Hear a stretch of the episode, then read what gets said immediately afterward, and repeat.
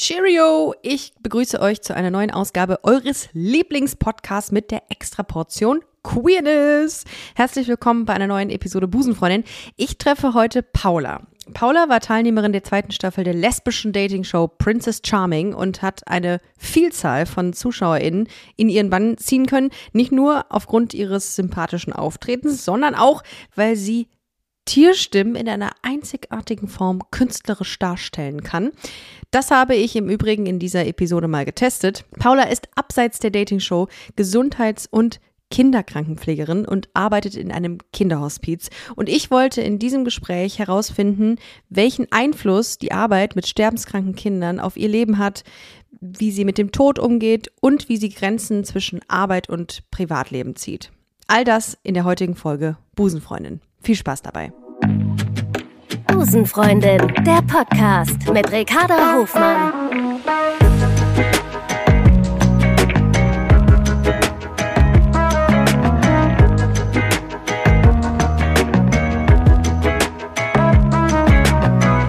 Love is Love. Paula, schön, dass du da bist. Willkommen. Ja, vielen Dank, Ricarda. Danke für deine Einladung. Sehr, sehr gerne. Ich habe, ähm, vielleicht kann man das als kleines, kleine Anekdote im Vorfeld erzählen. Äh, du warst gestern unterwegs und bist heute wieder frisch vom Mikro. Das muss man erstmal schaffen. Das muss man erstmal schaffen. Ich bin ja auch nicht mehr die Jüngste. ähm, aber ich bin natürlich gestern bewusst früh ins Bett gegangen, damit ich heute frisch So. für dich hier sitzen kann. Nämlich, ja. Aber ähm, wie, was, äh, was, was, was trinkst du so, wenn du mal unterwegs bist? Was ist da so dein Lieblingsdrink?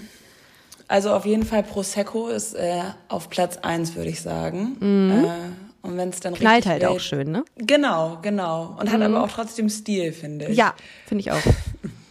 Nee, und sonst, äh, wenn es richtig wild wird, dann vielleicht auch mal ein Gin Tonic. Äh, In letzter Zeit äh, höre ich immer wieder Skinny Bitch oder in dem Fall, weil wir hier in einem Lesben-Podcast sind, Skinny Butch. Ähm, äh, ähm, Sk- Skinny Bitch. Hast du, ich, ich weiß nicht, also das soll jetzt das Ingetränk sein, ist in Berlin zumindest total, also was heißt jetzt das Ingetränk? Wahrscheinlich schon seit zehn Jahren, aber bis der Trend bei mir ankommt, dauert es halt immer ein bisschen. Trinkst du das auch? Habe ich, gestern, hab ich gestern getrunken, lustigerweise. ja, Ja. ja. Es ist auch einfach gut, weil das, das Gute ist äh, Jetzt kommt's. an diesem Getränk, dass du natürlich einfach ähm, ja auch immer gut, gut dich mit, mit Wasser versorgst und Ja, dementsprechend der. Kopfschmerz am nächsten Tag auch nicht ganz so stark ist. Ja, ich habe vor einiger Zeit mal von jemandem gehört, das ist so der äh, AlkoholikerInnen-Tipp, äh, man riecht nicht. Aber ich glaube das tatsächlich nicht, dass man von Ah, das Wodka nicht. nicht riecht. Das glaube ich auch eine, nicht. Eine Fahne hat man. Also meine Ja, beste sicher. Freundin hatte gestern auf jeden Fall eine Fahne, als sie mit mir gesprochen hat. Ja. ja. Also Lüge. Ja, also gut, dass wir das im Vorfeld noch geklärt haben. Also schön, dass wir heute mal reden. Ich, ähm, das ist das erste Mal, dass ich jetzt äh, in der zweiten Staffel außerhalb des offiziellen Princess Charming Podcast was mit ähm, einer Kandidatin mache, tatsächlich. Weil ich war so in diesem Princess Charming, in dieser Princess Charming Bubble drin, dass ich, äh, ich würde sagen, fast vergessen habe, äh, mich diesem Thema hier in meinem Podcast anzunehmen. Und darum ist es umso schöner, dass ich dich jetzt heute hier spreche. Im Grunde kann man sagen, also das ist zumindest das, was ich ähm, vom CSD Berlin mitnehmen konnte, dass du schon zu den Kandidatinnen der Herzen gehörst. Oder? Würdest du es auch so bestätigen? Ich würde sagen, äh, was die breite Masse angeht, wahrscheinlich schon, ja. Hm. Doch. Also ich würde sagen, da habe ich mich vielleicht nicht ganz so schlecht geschlagen. Das ist sehr gut. Also das, äh, das, da kann man sehr stolz drauf sein. Ich hätte zum Beispiel immer Angst, wenn ich Teilnehmerin dieses Formats wäre, dass mich alle scheiße finden.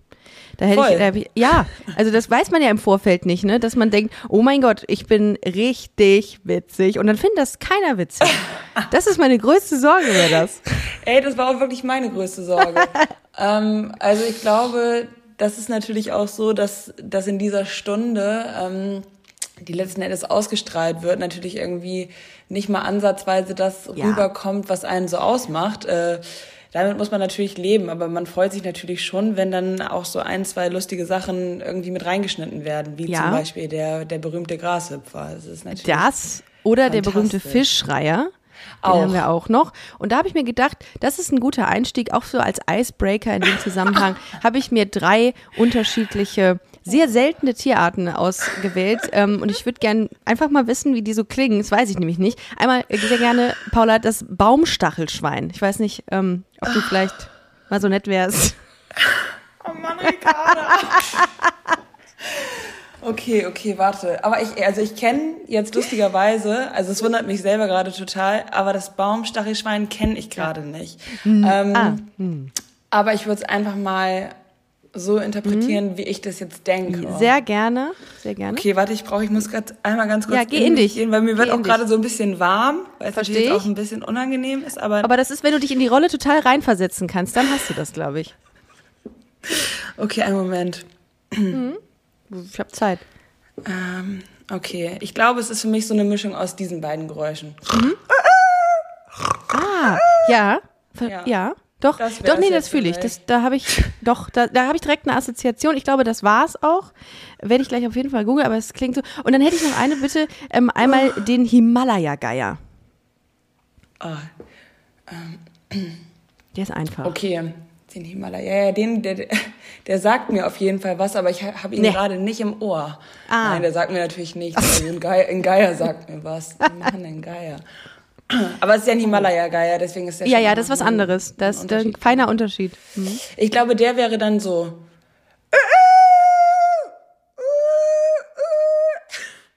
Ah, ja. Der Aber der grenzt schon, schon ein bisschen an äh, die arabische Sandboa, habe ich gerade gemerkt. Äh, wobei die Sandboa. ja wahrscheinlich keine Die großartigen macht keine Geräusche. Nee, nee, mm, ja. mm. Das, Das ist dann jetzt- mehr so ein, so ein Gewuschel, weil sie sich halt auf dem Boden so lang schlängelt. Genau. Aber ich finde, das ist ein Skill, den habe ich sehr bewundert. Und den fand ich auch persönlich, äh, da, damit kannst du dich in, in allen Kulturen, kannst du dich damit äh, verständigen. Das ist Und halt, deswegen ist es mir so wichtig. ja, finde ich geil. Aber ganz ehrlich, ich, das fand ich, das fand ich sehr, sehr lustig. Ich habe das gesehen und musste wirklich lachen, weil das ist ein Humor, da haben wir auch schon mal in, in Berlin drüber gesprochen, das verstehen nicht alle Menschen. Und ich finde, Nee. wenn Leute das verstehen, dann finde ich, das, das finde ich toll. Dann ähm, versteht man einen so von, von der Pike auf. Insofern ist Also das, voll. Ja. Also wenn Leute das verstehen, dann verstehe ich auch die Leute und dann mag ich die Leute auch. Absolut. Ja, es gibt ja auch immer so, ich habe äh, heute lustigerweise ein Bild gepostet ähm, und es war ganz klar, dass der Hund, der auf dieser großen Wiese sitzt, so aussah im Sitzen wie ein Phallus, wie ein großer Ja. Penis. Und es Ja. kamen tatsächlich Leute auf mich zu und haben gesagt, oh, der sieht aus wie ein Penis. Ich so, ja, ach, das ist ja der Gag, als ob ich hier einfach so einen sitzenden Hund auf einer, ähm, auf einer Wiese einfach äh, reposte. Und da denken Ja. wir auch Leute, oh Mann. Ja, schwierig dann, ne? Schwierig. Ja. Ja, und das, das ist natürlich so und deswegen muss man sich natürlich dann auch immer eine verbündete Person suchen, auch gerade wie, So. wie in solchen Momenten in der Villa. Äh, Und da war Charlotte. ich natürlich auch wahnsinnig froh, dass Charlotte da war. Ja, kann ich verstehen. Ist es denn jetzt ein bisschen ruhiger? Also wird's äh, langsam, ähm, kommt man langsam wieder zu sich, sag ich mal? Ta tatsächlich äh, sind so, würde ich sagen, seit drei Wochen bin ich wieder irgendwie auf dieser Erde angekommen, äh, was sich verdammt gut anfühlt. Also die, die letzten Monate waren schon ziemlich turbulent, muss ich sagen, und haben schon viel mit mir gemacht. Also so mit, mit meiner Psyche und ähm, auch mit meiner physischen Gesundheit irgendwie. Also ich war schon echt ordentlich im Eimer und brauchte extrem viel Zeit für mich und das kenne ich überhaupt nicht, weil ich eigentlich echt morgens aufwache um 7 Uhr ohne Wecker und dann ähm, starte ich in den Tag und bin eigentlich immer voller Energie und das hatte ich die letzten Monate gar nicht, ehrlich gesagt. Ähm, und ja, dementsprechend fühlt sich das natürlich jetzt extrem gut an, wieder irgendwie so langsam zu sich zu kommen und sein Mhm. altes Energielevel wieder zu erreichen. Ja, weil es auch gut. einfach so künstlich ist. Das ist auch einfach so unnormal, ich sage unnormal in Anführungszeichen, Voll. dass man so eine Aufmerksamkeit kriegt, äh, mit so vielen Menschen zu tun hat und jeder irgendwie will was von einem. Also ich stelle mir das schon sehr, sehr hart vor. Ich habe das so, ich will nicht sagen, dass ich das, das kenne, weil in dem, in dem Ausmaß kenne ich es nicht, aber Naja, es ist schon schon. so, dass, dass es krass ist, dass man irgendwie manchmal so funktioniert nur noch dann, ne? Mhm, weil man irgendwie ja. dann jede, jedem irgendwie gerecht werden will und so. Das ist schon krass, glaube ich. Total. Gerade wenn es halt irgendwie an solchen, also um, um Tage wie die ganzen CSD geht, ähm, mm, das ist ja, natürlich heftig. extrem kräftezerrend. Und das ist natürlich auf der einen Seite extrem schön, auch wenn Leute dich nach Bildern fragen und dir nette Sachen sagen und sich bei dir bedanken. Also dann macht es natürlich was mit einem und das freut mich natürlich auch total. Mhm. Aber man merkt dann auch irgendwie so nach dem, nach dem 25. Foto, dass man irgendwie langsam so ein bisschen erschöpft wird. Ne? Das ist ja, halt einfach, voll. ist einfach irgendwann so, ja. Ja, es ist so, man genau. stumpft auch so ein bisschen ab und das ist so gefährlich. Und dann ist es umso schöner.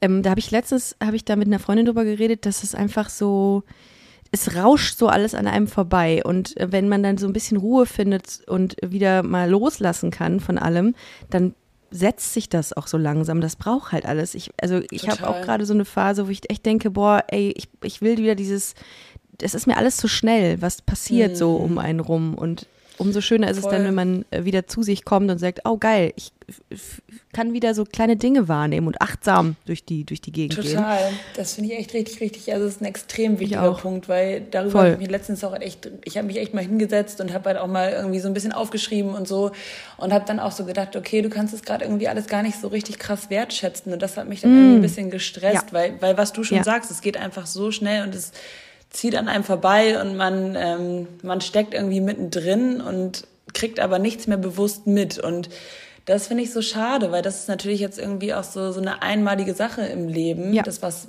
das, was wir jetzt gerade erleben. Und mhm. ich möchte das halt auch wirklich total bewusst wahrnehmen, aber das ist natürlich total schwierig, das so ganz ja. klar bewusst wahrzunehmen. Und ja, darauf versuche ich mich gerade auch so ein bisschen zu konzentrieren, das aber auch auf der anderen Seite genießen zu können, auch wenn es irgendwie stressig ist und auch wenn es viel ist und viel ist, mit dem man jetzt gerade aktuell so konfrontiert wird, was auch nicht immer mhm. nur positiv ist ähm, will ich das einfach gerade genießen. Und deswegen ist es voll gut, wenn man sich irgendwie nochmal hinsetzt und vielleicht mal ein paar Dinge aufschreibt. Also mir hilft es auf jeden Fall immer richtig, richtig krass.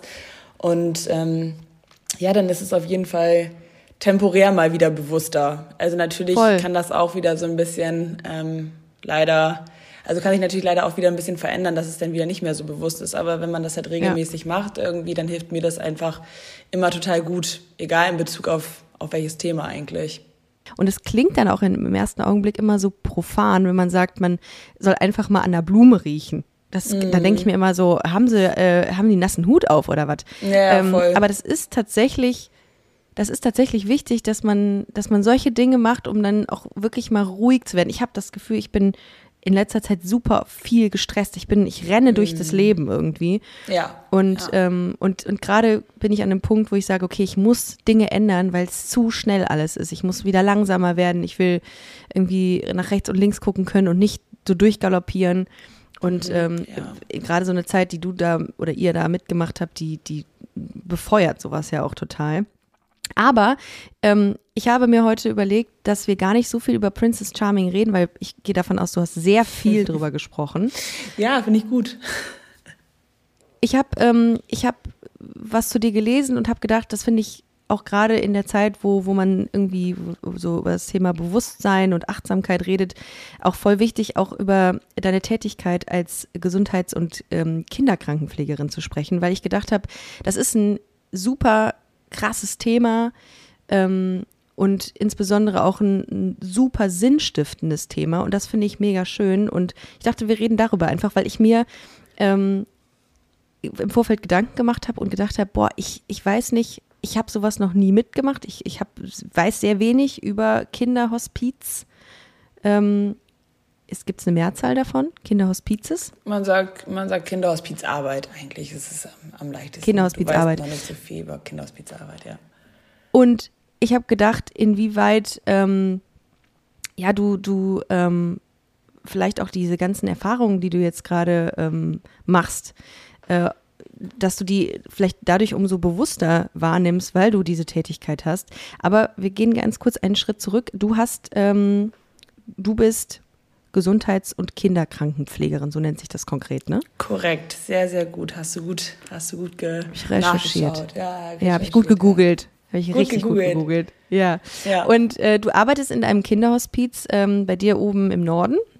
Genau, richtig, ja. Und was, wie muss ich mir die Arbeit vorstellen? Ich habe ein bisschen, äh, bisschen gelesen, dass es unterschiedliche Pfeiler und, und, äh, ähm, und Richtungen gibt innerhalb dieses Hospiz. Aber wie kann ich mir das vorstellen? Wie sieht so eine Arbeit aus? Ähm, ja, genau. Also es ist, unterscheidet sich, also der wichtigste Punkt ist quasi die Unterscheidung zu der Arbeit in einer Kinderklinik. Ähm, also die Kinder, die zu uns kommen, sind lebenslimitiert erkrankt. Das heißt, sie haben eine Grunderkrankung. Ähm, die Ursache kann ganz unterschiedlich, äh, ganz, ganz unterschiedlich bedingt sein quasi. Also es, wir haben auch Kinder, die verunfallt sind oder Kinder, mhm. die mit Stoffwechselerkrankungen geboren sind, mit Gendefekten und so weiter und so fort. Und mhm. sie können nicht mehr geheilt werden. Das ist halt eigentlich mhm. so der wichtigste Punkt. Also sie kommen nicht zu uns und gehen gesund nach Hause, sondern sie bleiben quasi krank. Genau. Mhm. Und ähm, es ist halt nicht so, dass die Kinder alle zu uns kommen und bei uns versterben. Also sie kommen mhm. nicht nur, um bei uns zu versterben, sondern ähm, wir bieten quasi auch Entlastungsaufenthalte an. Das heißt, die Kinder können eine bestimmte Zeit im Jahr zu uns kommen. Meistens sind es so zwei Wochen im Jahr, die wir gewährleisten können. Ähm, sie können entweder mit der Familie anreisen oder auch ohne die Familie und wir übernehmen in der Zeit die komplette Versorgung der Kinder und Jugendlichen bei uns im Haus. Und genau, dann gibt's natürlich irgendwie auch noch, ähm, noch so ein therapeutisches Programm auch für die Familien, also dass die Familien einfach aufgefangen werden. Es gibt viele Angebote von unseren Pädagoginnen und Pädagogen und genau. Das also es heißt, Palliativmedizin Sterbebegleitung, das ist alles Teil von, von der Arbeit. Ganz anderem. genau. Es fällt ah, okay. alles unter den äh, Be Bereich Palliativarbeit. Weil ah, okay. Palliativ ist es schon, wenn das Kind nicht mehr geheilt werden kann. Mm, okay, genau. verstehe. Und die erste Frage, die ich mir so gestellt habe, als ich das gelesen habe und mich so ein bisschen informiert habe, war, nimmt man Gedanken mit nach Hause? Also wie, wie ähm, wie krass muss man eine Grenze ziehen zwischen Arbeit und Privat in dem Zusammenhang? Das ist natürlich irgendwie schwierig zu beantworten, weil man kann keine mhm. klare Grenze ziehen. Also natürlich mhm. sollte man schon voraussetzen, dass bei uns Menschen arbeiten, die natürlich ziemlich empathisch sind, weil ich glaube, sonst mhm. würde es auf jeden Fall nicht gut funktionieren. Und wenn man halt eine empathische Person ist, dann ist es schwierig, sich komplett abzugrenzen und zu sagen, okay, gerade heute bei der Arbeit ist irgendwie ein, ein Kind gestorben mit sieben Jahren ähm, und die Familie lag mir heute weinend in den Arm. Äh, jetzt fahre ich aber nach Hause und treffe mich jetzt erstmal irgendwie und gehe dann erstmal feiern. Also das funktioniert für mich auf jeden Fall nicht. Natürlich ja, geht auch jede Person anders damit um, aber ich brauche dann auch meine Zeit, meine Zeit und muss mir mhm. halt auch die Dinge suchen, die mir halt dann in dem Moment gut tun. Und natürlich gehe ich mhm. auch mit diesen Gedanken ins Bett. Und manchmal sitze ich ja noch eine Stunde und heule noch für mich. Also mhm das ist wirklich ganz, ganz individuell auch. Das ist krass, weil ich glaube, du, du wirst doch in dem Job ähm, viel stärker mit deiner eigenen Person oder mit deinem ein, eigenen Umgang mit Gefühlen konfrontiert, oder?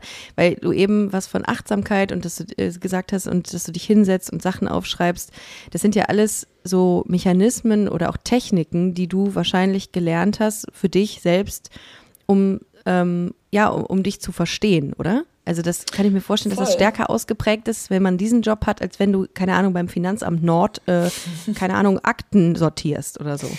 Wahrscheinlich ist das so. Also man muss halt dazu sagen, ich habe halt mit 19 mein FSJ gemacht, da in dem Hospiz, in dem ich jetzt auch mhm. noch arbeite und äh, hatte mit 19 halt schon die ersten Seminare über Kommunikation und äh, Achtsamkeitstraining und kreativ sein im Trauerprozess und also die ganz, ganz wilde verschiedene Fort- und Weiterbildung, die ich okay. da damals schon besucht habe. Und da war ich natürlich einfach mit so Dingen mhm. konfrontiert, mit denen hatte sich wahrscheinlich bis zu dem Zeitpunkt irgendwie noch nicht mal jemand konfrontiert, die halt irgendwie 30 ja. oder 35 war. Also das ist so, ja. also ich bin einfach als junge ja. Frau quasi Voll. da reingeschmissen worden ins kalte Wasser und war mit ganz, ganz anderen Dingen konfrontiert als Leute in meinem Alter. Und ich habe dadurch halt schon total mhm, früh Techniken verstehe. und Methoden an die Hand bekommen, ähm, die mir einfach extrem geholfen haben und mir auch immer noch helfen. Und so funktioniert es halt auch nur. Also ich habe halt immer noch regelmäßig Supervision mhm. bei der Arbeit. Ich hatte gerade gestern wieder so eine so eine Einzelsupervision, die einfach wieder total gut war. Mhm. Ähm, also, mhm. wo ich dann zum Beispiel auch irgendwie. Was ist das genau, eine Supervision? Ja, das muss ich erklären, das? das stimmt. Also wir haben da halt, in unserem Fall ist es halt eine Supervisorin, ähm, die zu uns ins ja. Haus kommt oder zurzeit ähm, aufgrund von Covid findet es online statt. Ähm, da bespricht ja. man halt quasi aktuelle Fälle, zum Beispiel, wenn ah, halt irgendwas okay. unrund läuft in einer Versorgung mhm. oder ah, auch wenn im Team halt irgendwie was ähm, ja, sich gerade nicht ganz so gut anfühlt oder nicht ganz so rund mhm. anfühlt ähm, und bespricht das halt. Und je nachdem, wie viele Leute dabei sind, hat man natürlich auch mehr Zeit, um noch präziser auf die einzelnen Themen einzugehen. Und ja, ah, gestern okay. hatte ich halt irgendwie Glück und hatte halt irgendwie anderthalb Stunden, in denen es nur um mich ging. Und äh, mhm. tatsächlich auch mit unserer Supervisorin dann über dieses Social Media Ding geredet und hat mhm. das irgendwie auch nochmal gegenübergestellt mit der Hospizarbeit und so. Also total spannend. Also einfach ein sehr, sehr großes Geschenk, so eine Möglichkeit Voll. zu haben. Also ja. Ja. Genau. Ähm, ja, das ist, ich, ich finde das, das ist, also ich habe einen riesen Respekt vor, vor diesem Job, weil, also ich, wobei du sagst es schon, ne? Am Anfang ähm, hast du wahrscheinlich sehr viel, du bist sehr sensibilisiert für dieses Thema. Wenn ich das so von außen höre, denke ich mir, oh Gott, ich hatte so viel Angst. Ähm, also insbesondere habe ich totale Angst persönlich mit dem Tod konfrontiert zu werden. Ich habe mhm. ich hab Angst davor, einfach weil Versteh ich das nicht kenne. Wie ist das bei dir? Also ähm, schwebt das Thema Tod durchgehend irgendwie so über allem? Wenn du mit den Kindern irgendwie in Interaktion trittst oder ist das gar nicht da? Ähm, also nein, es ist nicht immer präsent, aber es ist mhm. schon viel präsent. Aber ich würde sagen, mhm. genauso präsent wie das Thema Sterben und Tod ist, ist auch das mhm. Thema Leben bei uns. Also okay. es wechselt sich schon gut ab. Also die Kinder, die zu uns kommen, leben ja noch. Also und mhm.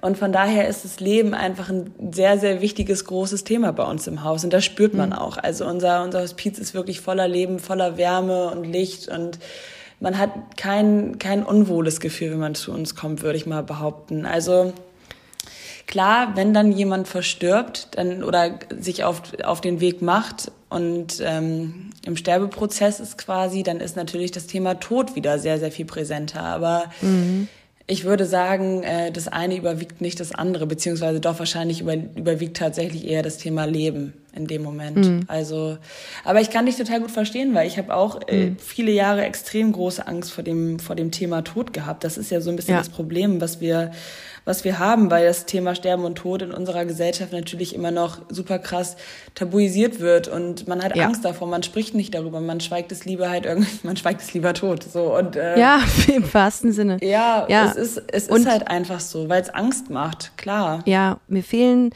Erklärungen, was, was, was das ist und wie das kommt. Und ich habe auch manchmal das Gefühl, ähm, Leute beschäftigen sich einfach ungern damit. Und ich glaube einfach, dieses Mindset muss sich einfach ändern, dass Leute sagen, ja, ich beschäftige mich jetzt schon damit, damit ich diese Angst verliere davor. Es ist ja nichts genau, Schlimmes, gehört genau. zum Leben dazu. Ja, also klar, ja. es, ist, es ist was irgendwie in dem Sinne was Schlimmes, dass man natürlich eine geliebte Person verliert oder dass ja, man selber klar. weiß, ich bin irgendwann nicht mehr Teil dieser Erde. Also klar ja. ist das scheiße, ich habe auch keinen Bock zu sterben. Also natürlich nicht, wer hat das schon? Also, mhm. Äh, also wenn man halt irgendwie gerne lebt. Ähm, aber es ist einfach ein, es ist einfach ein Thema, was uns irgendwann alle ereilen wird und ich muss sagen, mir geht's halt, seitdem ich mich halt so krass damit beschäftige und halt viel lese zu dem Thema und mhm. irgendwie auch, ja, wie gesagt, ich habe ja so super viele Fortbildungen schon machen dürfen und auch mhm. mit einer Bestatterin mal sprechen können. Und ja, in, und danach war ich auch so, okay, ich werde jetzt auf jeden Fall schon mal anfangen, mir Gedanken zu machen. Ähm, wie meine Eltern vielleicht beerdigt werden wollen. Was wollen mhm. meine Eltern, wenn sie mal sterben? Und habe dann auch irgendwie gesagt, so wir setzen uns heute alle an einen Tisch und gehen zusammen essen und dann sprechen wir über das Thema. So und da hatte auch niemand Bock drauf. Und da, im Nachgang waren alle froh, dass wir darüber gesprochen haben, weil es einfach so Krass. viel Unsicherheiten und so viel Ängste nimmt. Also auch für meine ja, Eltern, die voll. auch mal gesagt haben, nee, Paula, jetzt nicht so, jetzt wir sind doch noch, wir sind doch noch gar nicht so alt, nicht so, nee, aber ey, wir wissen alle, wie schnell das halt kommen kann. Also mein Vater wäre halt mhm. irgendwie vor zwei Jahren fast verstorben, so und der mhm. war dann auch froh, dass wir halt Sachen wie Patientenverfügung und so weiter und so fort ja. geklärt hatten. Also Voll. das war einfach richtig, richtig gut und ja, das Thema wird halt einfach nur angenehmer quasi, wenn man drüber spricht. So, mhm. Das ist auf jeden Fall so die Rückmeldung, die ich bekomme. Machst du das, also macht ihr das mit den Kindern? Also gibt es dann da irgendwie so, muss ich mir das so vorstellen, dass es irgendwie wie so, ähm, so Kurse gibt, wo man dann sagt, ey, wir kommen mal alle zusammen und reden mal drüber? Oder macht ihr das individuell, dass du sagst, ähm, ja. so, äh, was ist dein, was ist dein, dein, deine Bedenken, was ist deine Angst und versuchst die dann dem Kind zu nehmen? Voll, also das muss man auf jeden Fall ganz, ganz individuell gestalten. Also das könnte ah, okay. man halt auf jeden Fall so nicht umsetzen, dass man halt irgendwie in der Gruppe darüber spricht, weil okay. gerade wenn es halt irgendwie darum geht, also viele Kinder und Jugendliche, die zu uns kommen, sind halt kognitiv auf jeden Fall auch ähm, schon eingeschränkt. Also viele sind schon schwerst mehrfach behindert und deswegen ist es schwierig, den Kindern und Jugendlichen das natürlich einfach in unserer Sprache zu erklären. Also es ist natürlich unmöglich. Ähm, aber die Kinder und Jugendlichen mit, ähm, mit onkologischen, also Krebserkrankungen, da spricht man, da spricht man natürlich schon anders darüber. Und ähm, da bin ich einfach mega froh, dass es irgendwie nicht alleine meine Aufgabe ist, sondern dass wir halt auch, wie gesagt, ein Team aus PädagogInnen ähm, mm, und einer okay. Seelsorgerin haben, die das einfach auch mit übernehmen. Und da muss man einfach auch gucken, was möchte das Kind, was möchte die Familie? Möchte, möchte, ah. möchte die Familie, möchte das Kind darüber sprechen? Oder sagt das Kind auch, ey, ich habe da so viel Angst vor und ich will mich nicht damit konfrontieren, lass mich damit bloß in Ruhe. Auch das akzeptieren wir, ne? Also, weil dann kann man ja nicht sagen, so, jetzt hörst du mir mal zu, jetzt reden wir mal darüber, dass du wahrscheinlich in einem Monat tot bist. Also, das oh, funktioniert Gott. natürlich nicht, weil das ja, macht voll. natürlich einfach nur mega doll Angst. So, und da muss man ja. einfach natürlich ganz, ganz individuell schauen, was kann man der Familie und dem Kind mit an die, an die Hand geben, dass es halt irgendwie mhm. erträglich ist. So. Und ähm, ja. Genau. Wie alt sind die Kinder so im Schnitt? Also ähm, geht das bis 18, also beziehungsweise unter 18 oder ähm, wie alt ist das jüngste und das älteste Kind in dem Hospiz, in dem du arbeitest? Also das jüngste ist quasi ab Geburt ähm, mhm. Und das Älteste bis, bis 25, 26, manchmal 27, aber dann ist da eigentlich auch ein bisschen die Grenze. Also, genau. Ja, genau. Aber es ist halt auch immer schwierig, weil die Kinder könnten oder die Jugendlichen könnten ja auch irgendwann in ein Erwachsenenhospiz gehen, aber dann fällt halt der Entlastungsaufenthalt quasi weg, weil Erwachsenenhospiz ist halt wirklich immer die letzte Station und das ist es bei mhm. uns halt ja nicht immer. Und genau, deswegen dürfen sie noch etwas länger zu uns kommen. Was würdest du sagen? Ich habe jetzt so oft schon gelesen, dass du, ähm, dass du deine Arbeit so sehr liebst und da richtig drin aufgehst. Was genau gibt dir das? Also was gibt dir, der, was gibt dir deine Arbeit? Also auf jeden Fall, es gibt mir natürlich einfach mehrere Dinge. Also natürlich ist dann ein riesen, riesengroßer Teil Anerkennung und Dankbarkeit auf jeden Fall. Ähm, Liebe, Wertschätzung. Ähm, ja, so ein krasses Zuhausegefühl und auch ein krasses Gemeinschaftsgefühl, einfach mit den Familien, mit den Kindern, mit meinen KollegInnen. Das mhm. ist natürlich einfach so ein bisschen unbeschreiblich auch, weil man ist quasi eins und das ist halt schon was ganz, ganz Besonderes, dass man halt, ja, dass man halt einfach wirklich wie in so einer Familie ist, wenn man da mhm. ist. Also wenn ich ins Haus komme, so, dann ist es so, dann ist es einfach wie nach Hause kommen. Dann ist da schon eine Hauswirtschaftskollegin, die halt sagt, oh, Paula, voll schön, wir haben uns irgendwie schon eine Woche nicht gesehen, wie geht's dir? Oder der Kollege aus der EDV sagt, oh Mann, cool, äh, wie war dein Wochenende? So, das ist halt einfach wie als wenn man nach Hause zu seiner Familie kommt. Und ja, da ist einfach so viel Respekt von allen Seiten da und mhm. füreinander. Das ist einfach, ja, das glaube ich, gibt's selten woanders. Mhm. Also ich habe es auf jeden Fall noch nie so gehört. Ist es nicht auch so, dass man, wenn man mit so Werten äh, ständig in Kontakt ist, wie eben Wertschätzung und Liebe, dass man dann so bestimmte Werte oder bestimmte mh, mm, Zeiten, in denen sehr viel ähm, ja, Oberflächlichkeit besteht, wie nun mal in der Medienbranche, dass man dann mhm. das auch viel mehr von sich abprallen lässt und sagt, ey, pff, ich äh, habe so ein stabiles Umfeld und das hier kann mir gar nichts, diese oberflächliche Social Media Scheiße. Ciao. Also ja, hast du gemerkt, dass, dass sich das schon festigt im Gegensatz zu anderen? Also ich merke auf jeden Fall, dass mich das jetzt gerade extrem rettet. Das kann ich schon sagen. Also ich hatte die ersten, die ersten Wochen ging es mir, wie gesagt, echt auch nicht so gut. Und also auch wenn die meisten Kommentare durchweg positiv waren, mhm. äh, also fast durchweg, äh, war es halt schon so, wenn, wenn ich zwei, drei negative Kommentare gelesen habe, dass ich halt schon krass außer Bahn geworfen wurde. Also, weil auf einmal sind da halt Leute, die greifen dich quasi an oder die bewerten oder beurteilen dich, obwohl sie dich nicht kennen, so. Und das fand ich halt am Anfang richtig doll hart, weil das kenne ich halt aus diesem beruflichen Kontext halt gar nicht. Das ist halt so, oh, da ist Paula unser Sonnenschein und alle haben mich lieb und sind nett zu mir. Mhm. Und auf mhm. einmal kommt man ja. halt in diese, in Anführungszeichen, böse Welt.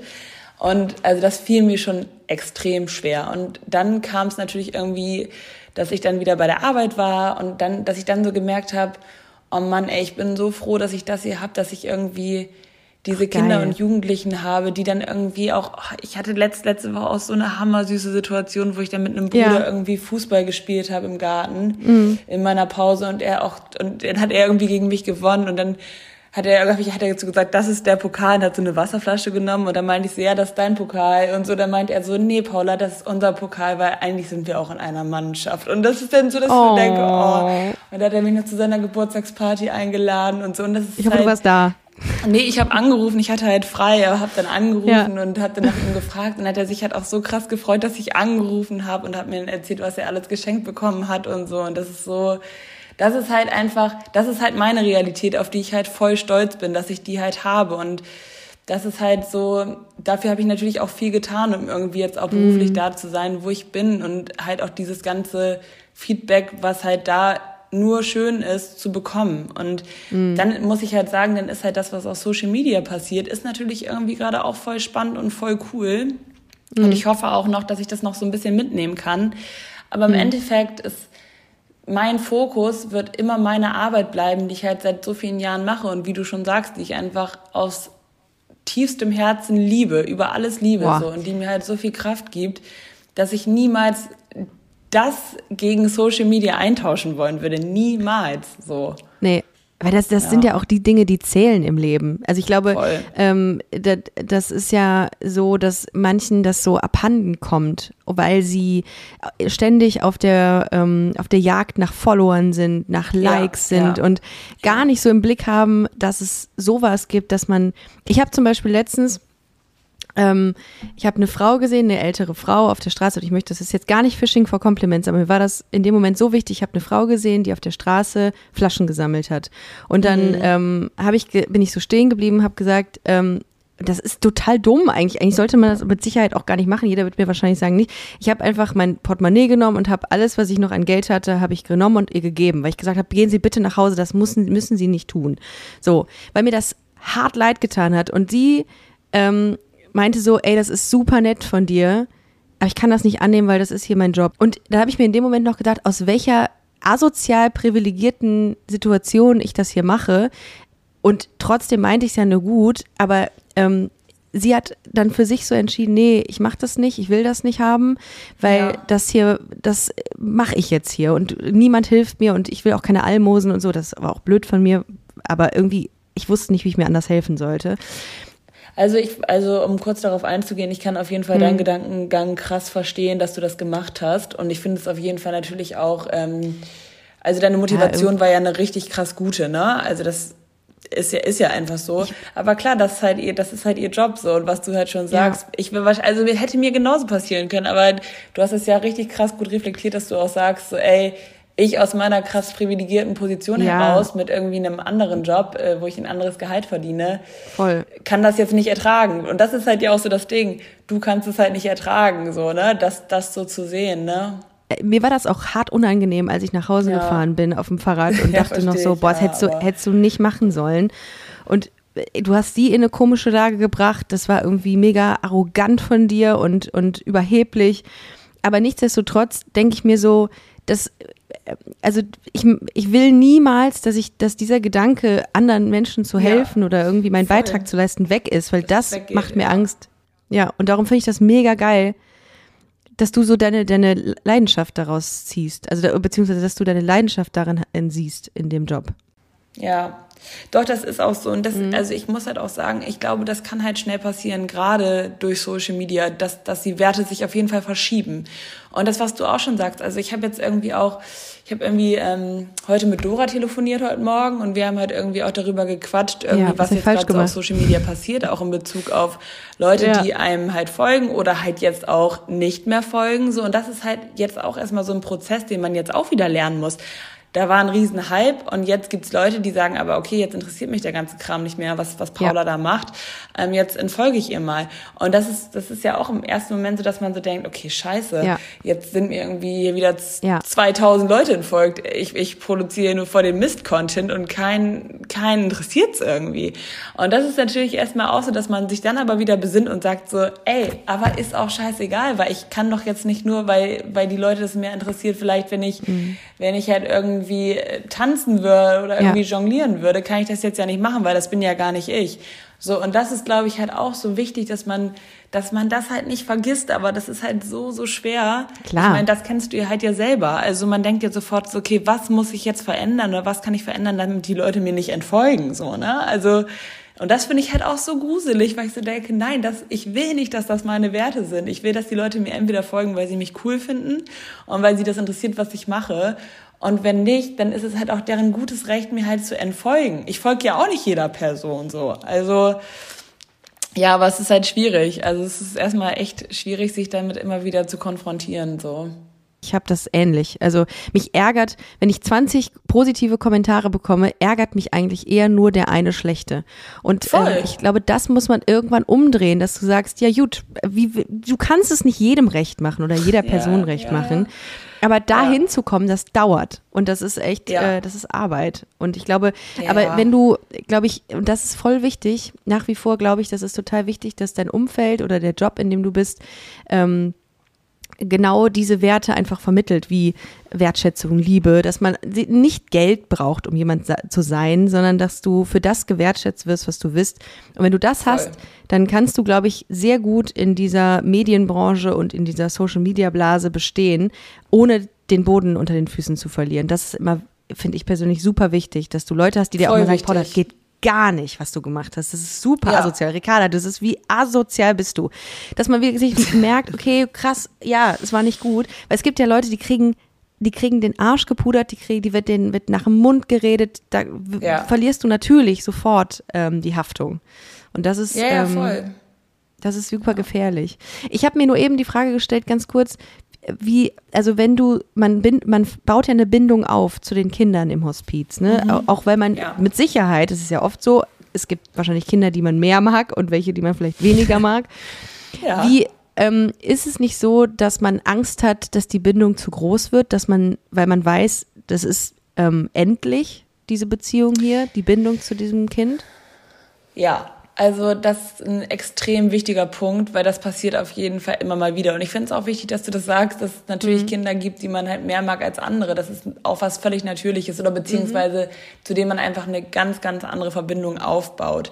Ähm, und das passiert mir auch. Also es gibt auf jeden Fall so zwei, drei Kinder und Jugendliche, die mir einfach extrem, extrem wichtig sind, die ich halt teilweise schon über zehn Jahre kenne und ähm, mit denen ich einfach auch schon viel durchgemacht und erlebt habe. Also wenn die Kinder in Krisen waren und ich dabei war, so dann äh, verstärkt das natürlich auch nochmal diese, diese Verbindung, ja. die man zueinander hat. Und ähm, manchmal, wenn ich darüber nachdenke, dass, dass die Kinder sterben oder die Jugendlichen, dann kriege ich schon eine ordentliche Krise kurz. Ne? Also dann, dann mhm. merke ich schon, dass es mir anders geht damit.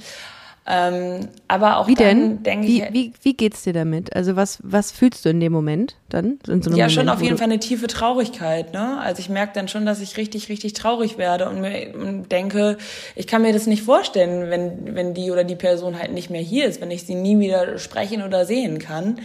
Ähm, und ich weiß ja, dass es auf jeden Fall wahrscheinlich keine zehn Jahre mehr dauert, bis das der Fall ist. Mhm. Und ähm, ja, dann geht's einfach darum auch, wie ich damit umgehe für mich. Und das mache ich dann halt so, indem ich halt darüber spreche, indem ich halt darüber ja. mit, mit meinen Kolleginnen oder mit unserer Seelsorgerin darüber spreche. Und dann merke ich auch wieder, dass es schnell besser wird. Und dadurch, dass die Kinder auch ja wirklich in der Regel nur versterben, wenn sie auch wirklich in einer tiefen Krise sind und ja auch immer wieder Krisen durchleben, kann ich mich natürlich auch immer ein bisschen damit trösten, dass ich weiß, Paula, die Kinder und die Jugendlichen mussten schon so krass viel durchmachen in ihrem Leben. Die mussten schon so, so viel Schmerzen ertragen und so, so viel Elend und Leid. Es ist dann irgendwann auch okay, wenn sie, wenn sie gehen. So. Also, und das hilft mir dann schon. Ich glaube, anders ist es halt, es ist immer noch mal anders, wenn die, wenn die Kinder und Jugendlichen an so Hirntumoren, äh, ja, er, erkranken. So, das ist dann immer noch mal irgendwie so next level. Weil dann ist es einfach so sehr, sehr schnell. Weißt du, also, die, sie kriegen die Diagnose Hirntumor dann dauert es vielleicht ein Jahr, also und aber letzten Endes geht's extrem schnell. Das sind dann Wochen, in denen die Kinder so krass abbauen und dann halt letzten Endes versterben, dass, dass man sich da nicht so gut trösten kann manchmal. Mhm. Also irgendwie ja auch, aber es ist anders. Macht man ähm, oder versucht man den Kindern dann das Leben so, so normal in Anführungszeichen wie möglich zu machen? Oder gibt es ähm, ja, gibt es Situationen, wo es heißt, wir machen jetzt mal was ganz krasses, weil wir wissen, dass es, äh, dass es bald mit, dass, mhm. dass, du bald sterben wirst.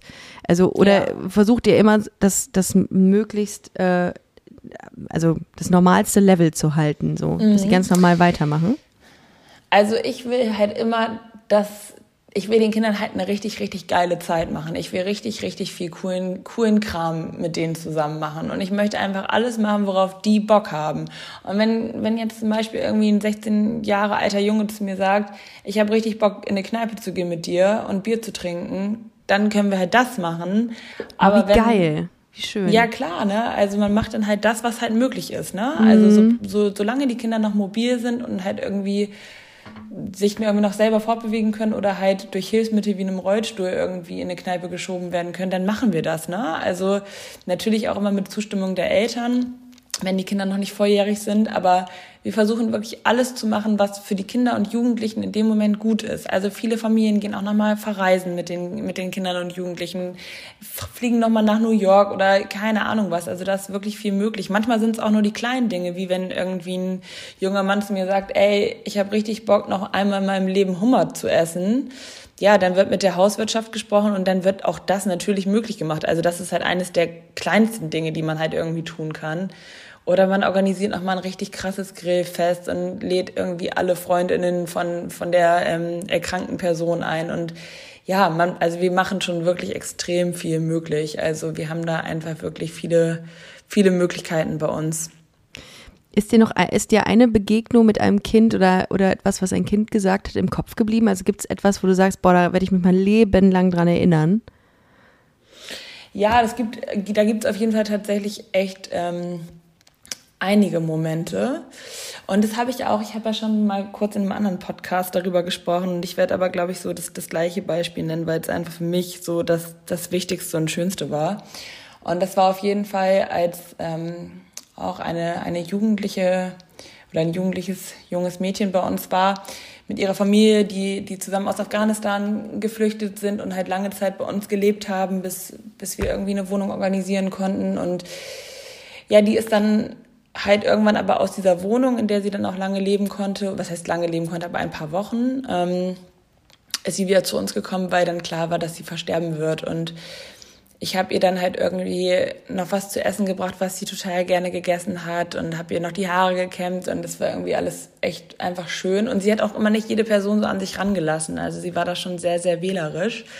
Ähm, und wir hatten irgendwie eine Connection, das war echt schön. Und dann hat sie irgendwann was auf ähm, auf Persisch zu ihrer Mutter gesagt und ich habe dann zu der Schwester gesagt, was, was hat sie gerade gesagt? Und dann meinte sie, ja, sie hat gesagt, dass du ihre Freundin bist. Und das war halt für mich so, dass ich so dachte, also da musste ich natürlich mich so krass zusammenreißen, dass ich nicht voll losheule. Und das ist auch immer noch so, wenn ich das erzähle, dass ich auch jetzt halt immer so krass Tränen in den Augen habe, weil das so ein krasser Moment war, weil sie mich dabei halt auch so angestrahlt hat und halt auch so meine Hand gehalten hat.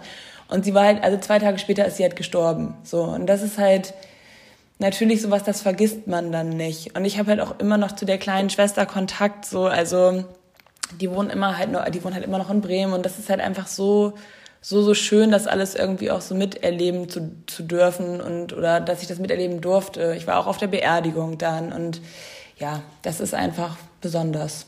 Das ist dann halt so die, die, ja, die Belohnung für all das quasi, ne? Also wenn man halt dann, ja, sowas hört oder auch wenn Eltern zu mir, also letztens, als ich dieses Q&A gemacht habe, haben mir halt auch Mütter geschrieben, so die gesagt haben, Paula, wir sind einfach so froh, dass du, mhm. dass du halt immer noch da arbeitest und wir sind einfach richtig, richtig glücklich darüber und dass du so gut auf unsere Kinder irgendwie aufpasst und die so gut versorgst und wir auch als Familie irgendwie so davon zerren können. Und das ist halt auch so geil, ne, dass ich halt einfach auch diese krasse Connection zu den Müttern und den Vätern und den Geschwistern auch habe, ne, und man ist da halt nicht nur in der Pflege quasi und macht da die medizinischen und pflegerischen Aufgaben, sondern man, man bondet natürlich auch krass mit den Eltern und dann spricht man auch mal über, über irgendwelche Problemchen, die die, die, die Eltern haben, ne? Und sitzt da manchmal zwei Stunden, irgendwie auch manchmal noch nach Feierabend, so, weil, weil man sich halt einfach so gut versteht und weil, es einem einfach schon auch wichtig ist, ne?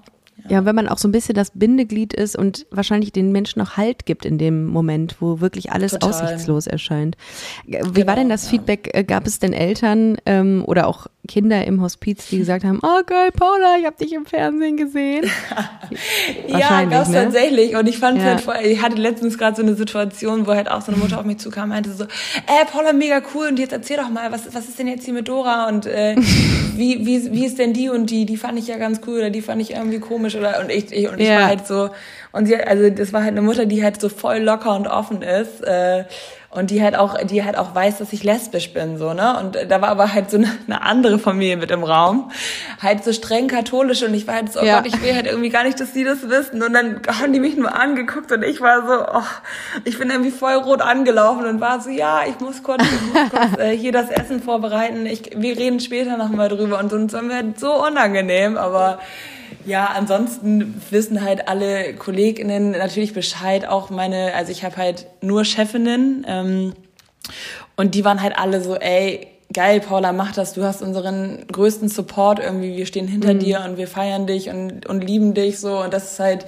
also ich hatte da einfach extremes Glück bei der Arbeit, dass ich einfach mit so vielen coolen Frauen zusammenarbeite, die mich da halt alle so krass supportet haben und auch immer noch krass supporten. So, das ist halt Geil. mega cool. Mhm. Ja, es gibt, glaube ich, auch andere Beispiele, wo, ähm, wo man dann wirklich schräg angeguckt wird, wenn man nach so einer Teilnahme an einer Dating-Show wieder zurückkommt. Aber das ist ja, ja, das ja, ist ja umso schöner. Ähm, ja, das stimmt. Was ist denn so dein Plan? Also ähm, wirst du wirst du in dem Job irgendwie hat man da irgendwie äh, Möglichkeiten, nochmal in andere Bereiche reinzuschnuppern oder willst du genau da bleiben? Was, was, was stellst du so für die nächsten zehn Jahre vor? Also ich habe halt letztes Jahr die Weiterbildung abgeschlossen in Palliativ Care. Also das da, also das, die Weiterbildung beschäftigt sich einfach nochmal konkreter und nochmal ein bisschen genauer mit der ganzen Thematik. Ähm, und das war so der erste Step, den ich halt auf jeden Fall irgendwie, den ich auf jeden Fall machen wollte.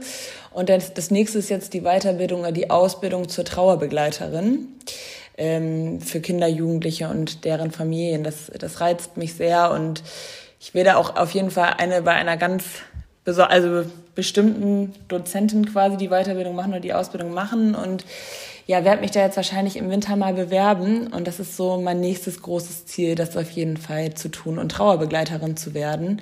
Und vielleicht dann auch irgendwann mal so in, in so einer Teilselbstständigkeit als Trauerbegleiterin zu arbeiten. Das könnte ich mir halt schon sehr, sehr gut vorstellen. Und genau, also ich will aber jetzt erstmal so in dieser wilden Zeit werde ich erstmal jetzt in dem Hospiz bleiben, in dem ich auch arbeite jetzt gerade und so, so ein bisschen irgendwie sich nochmal umzuschauen und zu sagen, okay, vielleicht ist auch ein Erwachsenenhospiz vielleicht nochmal eine Option für mich. Kann ich mir mhm. auch sehr, sehr gut vorstellen. Es gibt ein fantastisches äh, in Hamburg, wo ich mhm. total gerne arbeiten wollen würde. Ähm, genau, da muss man einfach mal gucken, wann was passt. Und ich glaube, jetzt gerade noch mit diesem ganzen Social Media Gedöns, das ist ja irgendwie gerade auch noch so ein bisschen so ein Teil und ja. ähm, deswegen das mu da muss man reinkommen. Mach ein bisschen ruhig, genau. Hast und du, warst du vorher, du warst vorher ähm, gar nicht so aktiv im Social Media Bereich. Gar das nicht. hat dich wie eine nee, Welle nee. erwischt wahrscheinlich jetzt. Ja, quasi schon. Also ich hatte, also ich habe mir gar nicht irgendwie angeschaut, wie viele Follower ich davor hatte und irgendwie hat äh, eine Freundin mir letztens erzählt, dass ihr, dass ihr Mann irgendwie einen Screenshot von meinem Profil gemacht hat, fand ich irgendwie auch lustig. Aber sie meinte ja, du hattest irgendwie 1000, 1300 oder so und mhm. jetzt sind es irgendwie knapp 30.000. Ist natürlich schon schon so ein Unterschied, ne? Also ja. Es, ja.